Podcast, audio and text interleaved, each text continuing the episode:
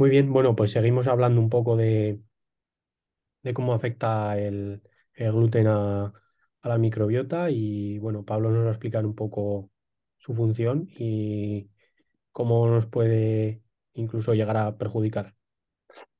Sí, bueno, eh, a ver, esto tiene mucha trascendencia, sobre todo en los últimos años. Em, hay algo bastante importante y ya lo hablamos, hablamos el hecho de el enfoque de salud o de dietoterapia, ¿no? Entonces, ahí también el gluten tiene un peso muy, muy importante.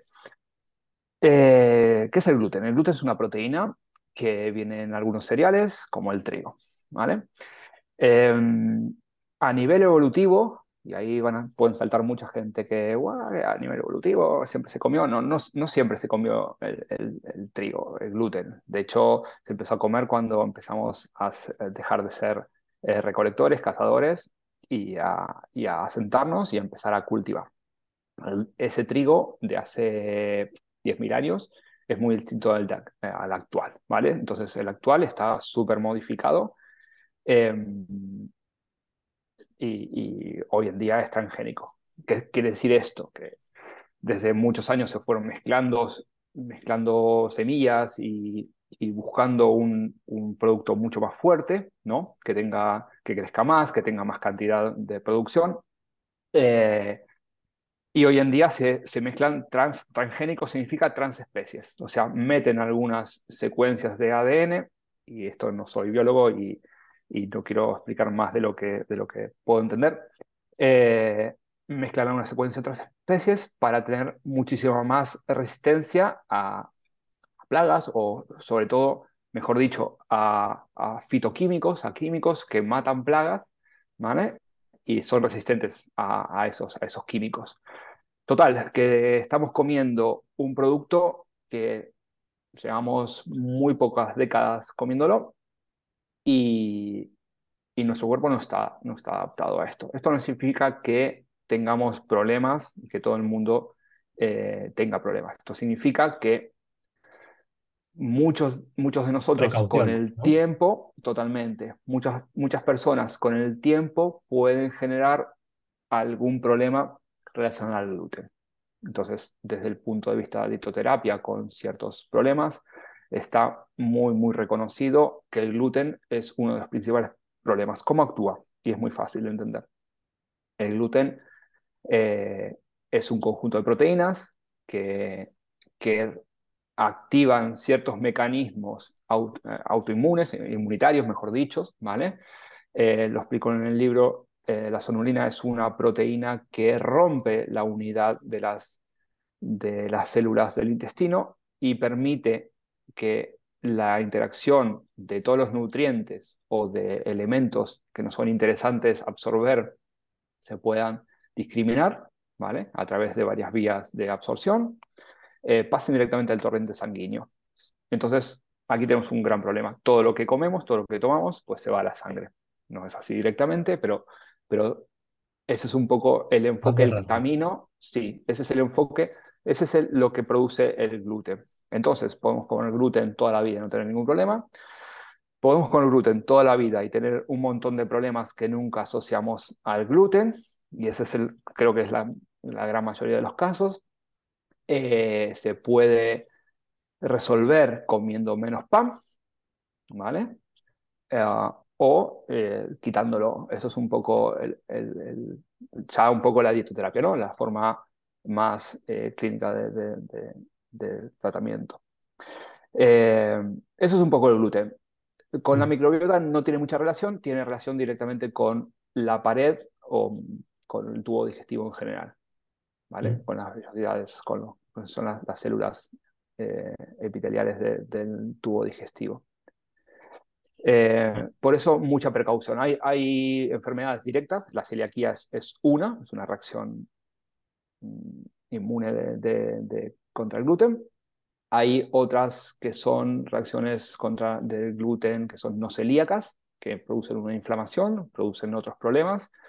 Pero el gluten está asociado a, muchísimas cosas, desde, mm, desde dolor de cabeza hasta, hasta problemas neuronales eh, muy, muy complejos.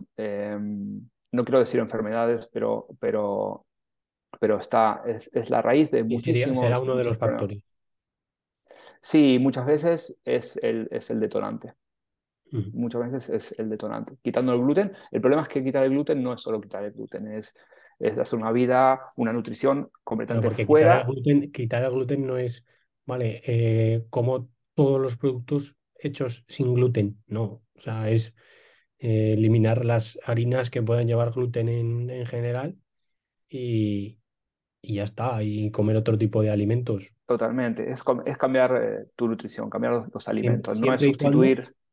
voy a meter aquí mi, mi, mi cuña de siempre y cuando haya buena relación con la, con la comida y, y no tengas mm. mentalidad de alimentos prohibidos y tal, ¿vale? pero eso... Sí, pero eso hay una, hay, hay una cosa muy importante. Tú no tienes que ser como persona particular el que decida dejar de comer una cosa u otra. Claro, claro. Eso es fundamental. Y ahí está el 80% de, de, de, los problemas de, de, las limitaciones. Segundo, si hablamos, una cosa es hablar, como lo vuelvo a repetir, lo estoy repitiendo bastante esta vez, em, el trabajo de, una patología o pensar en, una vida saludable. Entonces, total, total. pensando eh, profesionalmente en, una persona sin patologías, reducir el gluten, reducir el gluten siempre tiene, tendrá algo de positivo a futuro porque no sabes si hoy te sientes bien, pero no sabes si es dentro de 20 años, porque el gluten trabaja así, trabaja, no trabaja en, un silencio. Silencio y, picando? piedra, claro, va picando hasta que eh, el, equilibrio se rompe, ¿no? Mm. Entonces, mm, y, es eso, no es eh, yo puedo aclarar, ¿eh? Porque como pan sin gluten. Totalmente, está, está, perfecto, está perfecto. muy por aclarar, porque si no habrá gente que em, ahora coge esto y, ¿sabes? Entonces yo siempre intento ahí aclarar que, que, sea malo no significa que sea malo para ti o que sea para ti. ¿eh? no, totalmente. Que, por eso, por eso, sea, que, en muchos contextos quitar el gluten sea bueno no significa que, sea bueno para ti. Claro, claro, por eso. Tampoco significa que sea malo, pero quitar el gluten de mala manera eh, va a traer otras consecuencias. No puedes comer pan sin gluten, eh, la misma cantidad si estás comiendo medio kilo de pan al día, que son dos barras, eh, cuidado, que mucha gente lo, toma. Eh, y pasarte a un pan sin gluten con un montón de, ingredientes que son peores al día de hoy que el gluten, porque el gluten solamente no te, quizás no te esté haciendo nada hoy en día. Claro. Tiene una, una, afectación. Yo creo que siempre algo afecta, pero no da clínica, no da problemas. Si, si te tomas un bocata a la semana, pues no hay problema. No tiene síntoma directo no hay sintomatología, claro, no hay clínica, no, no, no se ve. Eh, pero, a la larga sí puede traer problemas. Era por aclarar, ¿eh? porque no coja Totalmente. y, ¿sabes? Como está esto así tan que cualquier cosa la cogen con pinzas, pues por aclarar. Totalmente. Yo creo que quedó muy claro. Sí, sí, sí. Vamos a pasar ya a hablar un poco de planificación, flexibilidad, que hemos mencionado un poco antes, ¿no? Y un poco hablar de procrastinación y por qué sucede y y todo esto, este enfoque un poco más de buena, mentalidad. Buen punto y buena pregunta. Vale, eh, tú eres el crack en esto, eres, eres el, profesional. bueno, em, pero... Yo tengo muy claro mi punto de vista y muchas veces es simplemente experiencia, pero eh, bueno, no, no sé. Eh, si quieres lanzar una pregunta y la, la, la masticamos. Bueno, por lanzarme a, explicar algo que no es mi, creo que ámbito me, queda grande.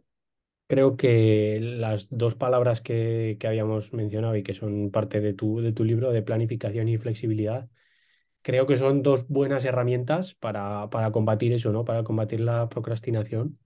Hmm. Pero más que nada, pues eso, la procrastinación yo creo que es, eh, está muy impuesta a día de hoy por eso, ¿no? Pues por lo súper relacionado con lo que hemos hablado antes, ¿no? De temas redes, de ser productivo, de reventarte, del eh, no dejes para mañana lo que puedas hacer hoy. Sí, claro, entonces pues hoy me reventaré a hacer cosas, ¿no? Entonces, si tú... la planificación y flexibilidad que, comentas tú en, Ahí está. si tú definieras eh, qué es procrastinar en palabras terrenales, ¿cómo la definirías? Te estoy mm. haciendo yo la pregunta, pero a partir de ahí igual te puedo dar una respuesta. Mira, para mí procrastinar eh, mm, sería como una señal del cuerpo, ¿vale? Que realmente lo que te quiere hacer ver es, hey, ¿estás realmente haciendo todo lo que puedes? ¿Estás haciendo más? ¿Vale? Porque es que es lo que tú dices, te metes en una perspectiva de trabajo, de esto, del otro, y pierdes muchas otras perspectivas y al final la, la procrastinación es un, yo creo que es un aviso del cuerpo, nada más, para, para decirte que, que pares, ¿sabes? Lo que pasa es que procrastinar tiene connotaciones negativas de eres un vago, de que mm, no haces lo que tienes que hacer. Bueno, sí, a ver, no hago lo que tengo que hacer porque seguramente eh, la cosa que hago por no hacer la que debo también tenga un peso importante para mí. ¿Sabes? Aunque la sociedad le dé una connotación negativa como puede ser descansar o echar la siesta cuando realmente tienes algo que hacer. Bueno, pues habrá veces que sí, será procrastinar de verdad y habrá veces que simplemente será aviso de... Ahí está, ahí está. A esto hay que separar lo que es una procrastinación de verdad con, con descansar. o, decir, pues no quiero hacerlo. Eh, te preguntaba porque para mí es mucho más, es más, más fácil la, la, respuesta y para mí... Sí, eh, es que me lío mucho. ¿eh? es... no, no, no, lo has dicho muy bien. Eh, yo soy demasiado simplista a veces. es dejar de hacer lo que, lo que crees que tienes que hacer. ¿Vale? Dejar de hacer lo que, crees. Que te han dicho que debes hacer. Bueno, mm, sí, pero entonces no lo ves como una procrastinación. Realmente es alguien que te, que te, que te ha obligado a hacer algo, pero tú no lo quieres hacer, de hecho, y busca las vueltas por, para no hacerlo. O sea, mm, no dejes para mañana lo que tengas que hacer hoy. Esa frase está muy bien, pero realmente lo tengo que hacer hoy. Lo que tengo que hacer hoy, ¿quién me lo ha impuesto? ¿Es algo que yo quiero, quiero hacerlo? ¿O, o realmente me lo, me han impuesto. Es verdad que hay muchas cosas que son impuestas y hay que hacerlas. Tampoco, tampoco hay que caer, claro, tampoco hay que caer en el, en el dejarle todo el peso al, al apetecimiento y a la emoción. No, Seguramente no lo harías nunca, ¿no? Pero... No harías nunca, no irías a trabajar la mitad de los días, no irías a trabajar, los niños no irían al pues cole. Escoger el mm, punto medio ahí de... Ahí está. Vale, mm, no me apetece, pero lo tengo que hacer y hay otras cosas que dices, pues bueno. Eh, y ahí entra la planificación. Claro. Y entra un poco lo que es, eh, tengo que hacer algo hoy sin motivación o con motivación, da igual al final. Tengo que tener esa disciplina de hacerlo hoy y hacerlo mañana y hacerlo durante toda la semana para lograr tal objetivo a medio plazo. Eh, un ejemplo, es una tontería igual, yo decir, ah, tengo que ir a trabajar de lunes a viernes y cobrar mi sueldo y hacerlo, me gusta o no me gusta, hay días que me gusta más y hay días que me gusta menos, pero en agosto quiero tener vacaciones. Y si no hago esto, mi objetivo de vacaciones, pues o vacaciones o hacer un curso o viajar, lo que sea. Y el que dice de, de, trabajar, lo dice de estudiar, acabar los estudios para poder hacer esto. Cada día no, no, tienes ganas de hacer lo mismo. Pero si, si pones disciplina y no buscas motivación y pones la disciplina, eh, creo que eso, eso salta cualquier, cualquier tipo de procrastinación. Que no significa que algún día eh, eches todo por la borda y te quedes en la cama. ¿eh? Ahí, es donde entra la, la, otra parte que es la de flexibilidad. Yo me acuerdo que con otro ejemplo yo me, me ponía mis horarios de, de estudiar para antes de exámenes decía, bueno, pues el lunes, pues esta materia y esta materia de tal hora a tal hora y, tenía todo planificado, que ya estás luchando contra procrastinar porque ya sabes lo que tienes que hacer y no lo tienes que pensar, pero ahí entra la otra parte de flexibilidad de decir, bueno, pues mira, hoy eh, he estado reventado, he tenido un día de mierda, pues voy a tener la flexibilidad de eh, lo que me tocaba hacer hoy, pues mira, ya lo reparto en los demás días que me quedan o ya, ya recuperaré, ¿sabes? Y no tomarlo como norma, pero sí como, como excepción.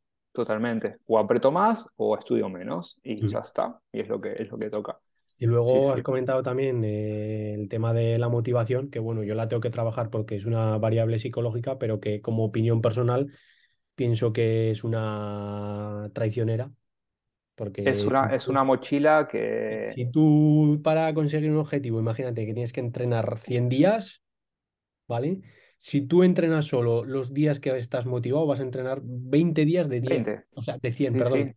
Sí, sí. Entonces, eh, hay Totalmente lo que hablábamos antes, ¿no? Hay que anteponer eh, la acción a, la emoción, que mucha gente se piensa que es al revés. Primero me apetece, luego eh, lo hago y normalmente... No, es, es, es, completamente al revés. Lo que no, no, significa que te revientes haciendo cosas que creas que tienes que hacer y, y, y acabes... Eh, destrozado sin, sin, hacer nada, ni una cosa ni la otra. Siempre, o sea, nunca vas a poder hacer cosas que, que siempre quieras. O sea, o sea, te quiero decir, había la frase esta de, a ver si me viene, eh, haz lo que amas y ama lo que haces. Bueno, pues eh, hacer lo que amas, eh, olvídate porque nunca vas a poder hacer, nunca vas a estar siempre haciendo lo que amas y te va a tocar hacer cosas que te vas a joder y las vas a tener que hacer.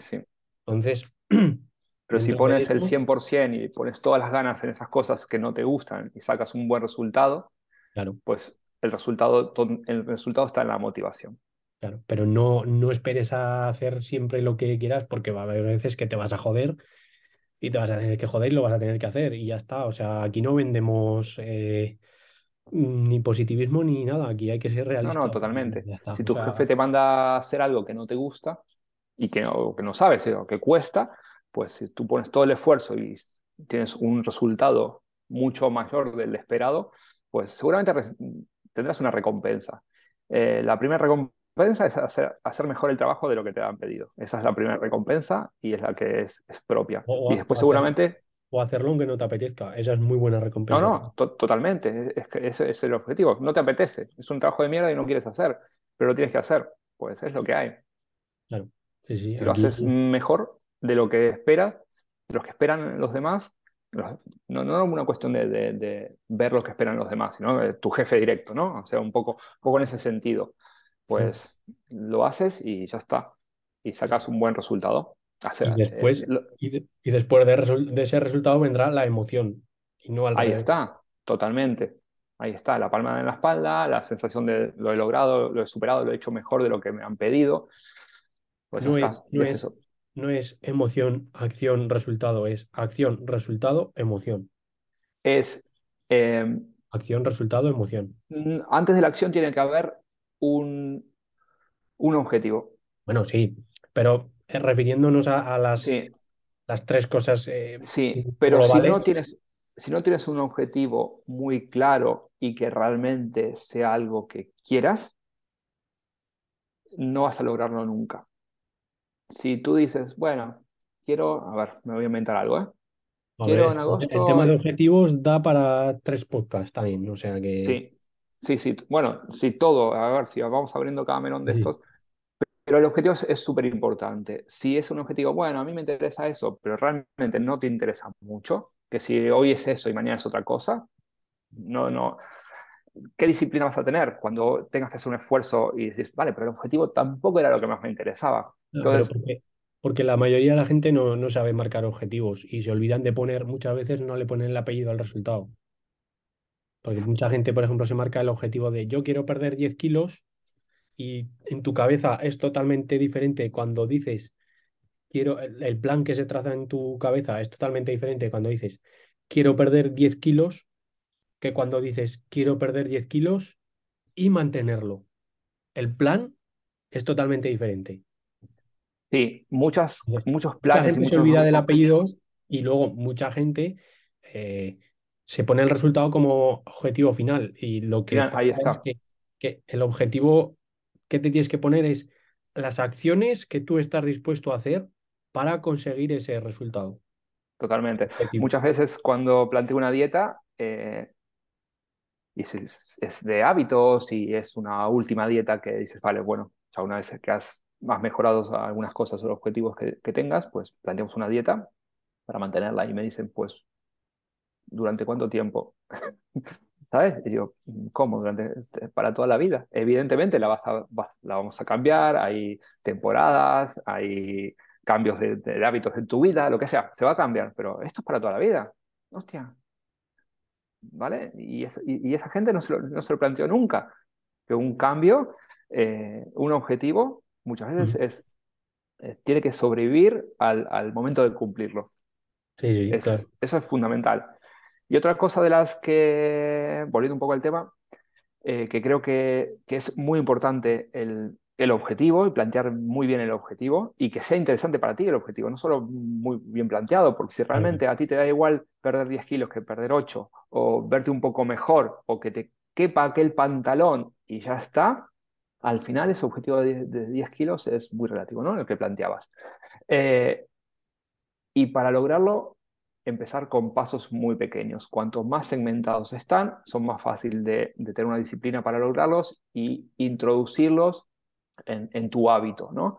pero Alguien hablaba de hábitos 21 días, no sé si eso es el, error, muy, El error es que la gente no sabe que el verdadero objetivo son esos pequeños pasos.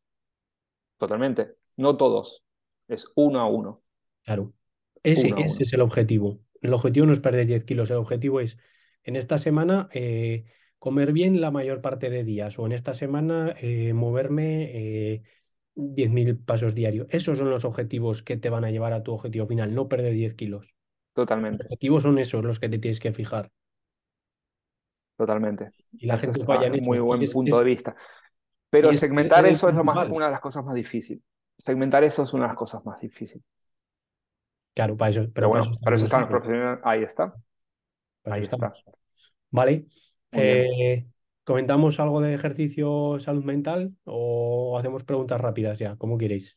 Ah, bueno, eh, parte del libro, si volvemos un poco a este tema, es, está relacionado con, el movimiento, está relacionado muchísimo con la interacción con, con la naturaleza, es fundamental eh, movernos, em, es súper importante hacer ejercicio y de fuerza porque sensibiliza muchas, muchos genes y muchas vías metabólicas, por decirlo de una manera muy rápida. Eh, y está relacionado con, con, la salud mental con la, la, la, felicidad, está directamente con, relacionado con, con hormonas como la serotonina, eh, incluso la dopamina en ciertos ejercicios de, de, de, competitividad, de competencia o, o que buscan objetivos muy, muy directos y no levantar peso o hacer horas de, de bici. ¿no? Em, hay un estudio muy, muy nuevo que, que, que lo, lo, puse en el libro, que está relacionado eh, la masa muscular y el entrenamiento físico con, con ganar 20 años de vida. O sea, es, es, es, es brutal. Es, brutal. No hace falta matarse, ah, pero sí que creo que es muy necesario el movimiento. Estamos diseñados para mover, no, estamos diseñados para estar sentados. y, y, eso es uno de los, enfoques muy interesantes. También, eh, y esto me gustaría eh, comentarlo, somos, somos animales que tenemos que vivir bajo el sol. Y eso es súper importante eh, tener una relación muy sana con, con, el aire libre, con la naturaleza, el aire libre, eh, mar, montaña, bosques, lo que más te guste, pero el sol es fundamental eh, y es el que regula todos los ciclos hormonales, o la mayor parte de los ciclos hormonales junto a la alimentación, ¿no? Y esto es súper, súper importante para mantener la salud. Eso es un poco lo que puedo decir sobre la parte de, el que quiera saber más, que ya pues que, que compre el libro, que ¿no? Ahí está. Está en Amazon y ya está a muy buen precio. Pues la verdad que, la verdad que sí, para que, bueno, para mí no hay ningún libro caro, así que mm, que vaya la gente, que lo busque. Ahí eh, está.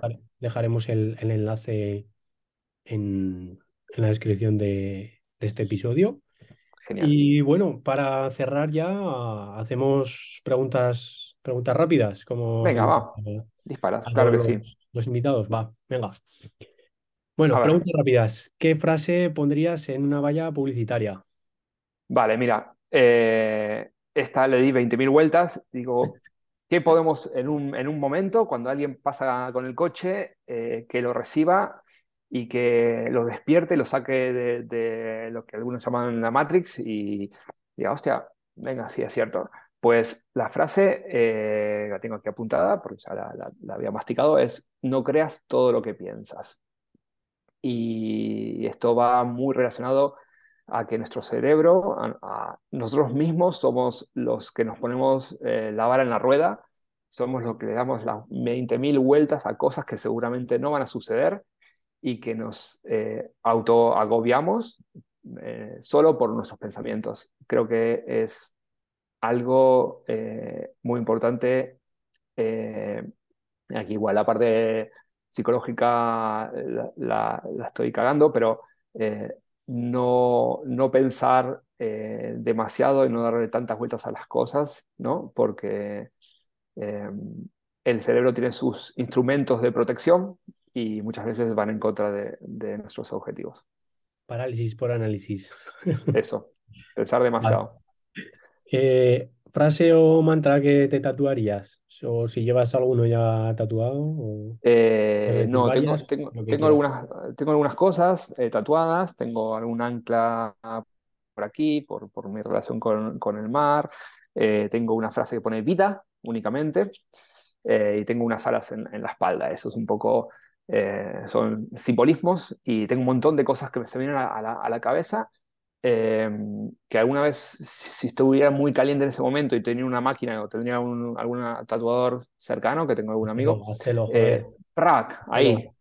Pero después, a ver. sí, sí, pero en, realidad después me pienso en las cosas y, y claro, eh, estamos en evolución, ¿no? Muchas frases y muchas cosas que puedes hacer hace un año o diez, hoy le darías una vuelta o no, incluso no estarías de acuerdo. Eh, la filosofía estoica para mí me, ha ayudado mucho porque me parece que va por el camino, el camino correcto, en mi, forma de pensar. Eh, y hay muchas frases de grandes estoicos, eh, modernos y antiguos, griegos y romanos, incluso estoicos de otras culturas que no eran las estoicas, y, ahí hay muchas, muchas. Ahí te puedes tatuar toda la espalda, si quieres, porque realmente puedes hacer un, puedes hacer un, resumen de, todos los conceptos estoicos en, frases y sería para mí una, una gran, gran referencia eh, de, esa, de esa manera, ¿no? como, como un mantra para por la mañana, cada vez que sales de la ducha, pues machacarte con esas frases. Eso es. Es, es, una, buena, es una buena acción.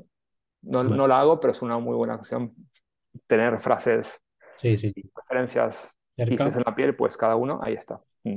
Hmm. ¿Libro o libros que recomendarías?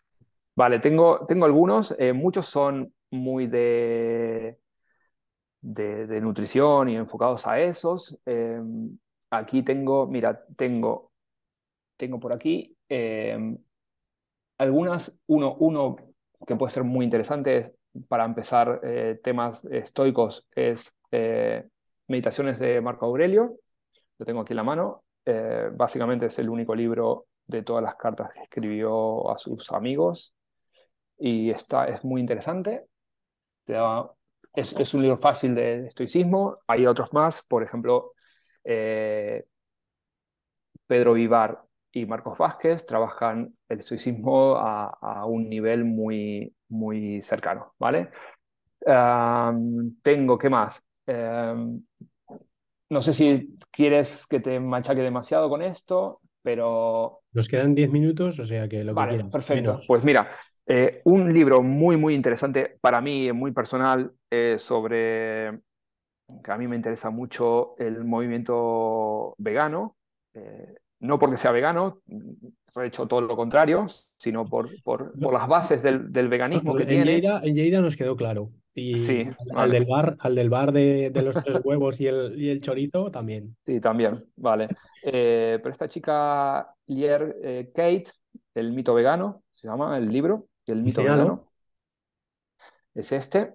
Mm, sale un poco borroso porque, claro, el mito vegano es un tochamen que se lee muy fácil, eh, la verdad es muy bien, y es, eh, es muy interesante. Este es muy, muy interesante porque es una tía eh, vegana de, de, 20 años de veganismo y se dio cuenta que las cosas, los conceptos eran, estaban equivocados, se basaban en, en, mucha manipulación del mercado y, bueno,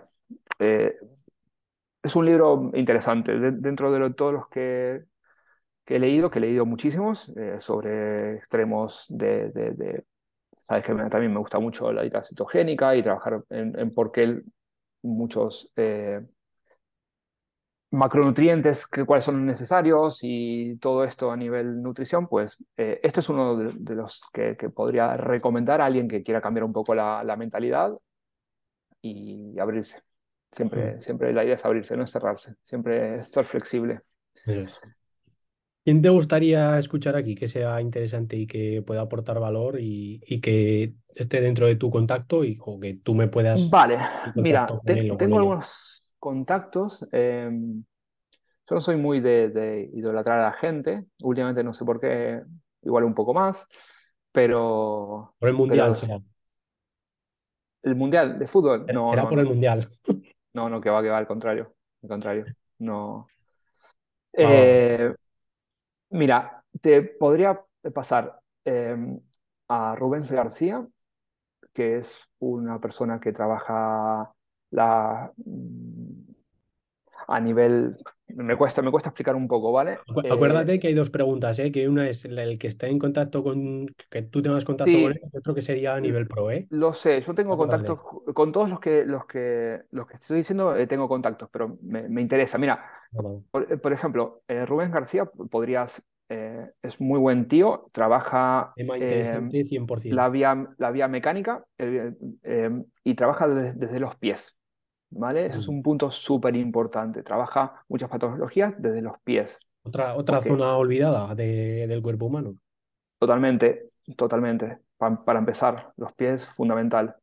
Vivir descalzo eh, es lo que nos echó estar donde estamos. Ese es un, uno, Rubén García. Em, después, otro que puede ser muy interesante, que tengo contacto, es Iñaki Frade, que es, es, eh, es, un de Bilbao. ¿Lo conoces? Pues, eh, bueno. Ah, lo conozco de, bueno, pues de redes y tal. Vale, pues es un tío que puede aportar muchísimo, muchísimo, muchísimo. Tiene un enfoque muy interesante a nivel empresarial, que es los que lo que quizás falte muchas veces en, en, nuestro, en nuestro campo, y, es un máquina entrenando y a nivel filosofía. Vamos, es una, una, referencia. ¿Quieres meter a alguien más? No, en este, en este caso está, estos, esos están. Yo creo que con, estos dos podrías ampliar muchísimo tu, tu podcast. Genial. Vale, eh, bueno, eh, si quieres ah, meter uno más en el apartado de a nivel más conocido o con estos dos que para mí yo los considero más No, con estos dos eh, conocidos yo creo que, que pueden ser interesantes. Vale. Si quieres continuamos con, con los no conocidos. Eso es, eso, es a lo que me refiero. Yo no conozco, vale, eso me interesa bastante, bastante, bastante, muchísimo más.